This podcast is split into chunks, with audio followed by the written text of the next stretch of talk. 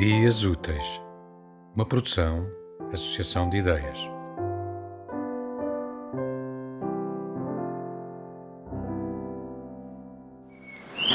A onda era uma onda que crescera para lá do meio do mar e mais se alçava em corpulência das ondas que tragava pelo caminho. Era uma onda ávida. Com ela rolavam búzios alucinados, estilhaços de conchas, madeiros, plâncton, algas e o último alento dos afogados.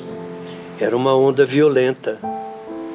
A exaltação que trazia dos confins do horizonte nem lhe dera para se interrogar sobre qual os desígnios de seu destino. Era uma onda embriagada de vida. Desfraldada em caixão, cavalgava para a terra. Arrojar-se sobre os primeiros bancos de areia, esboçou enfim a pergunta: Por quê? Mas já não teve tempo de responder. A Onda, de Antônio Torrado, do livro Cinco Sentidos e Outros, da editora Brevíssima.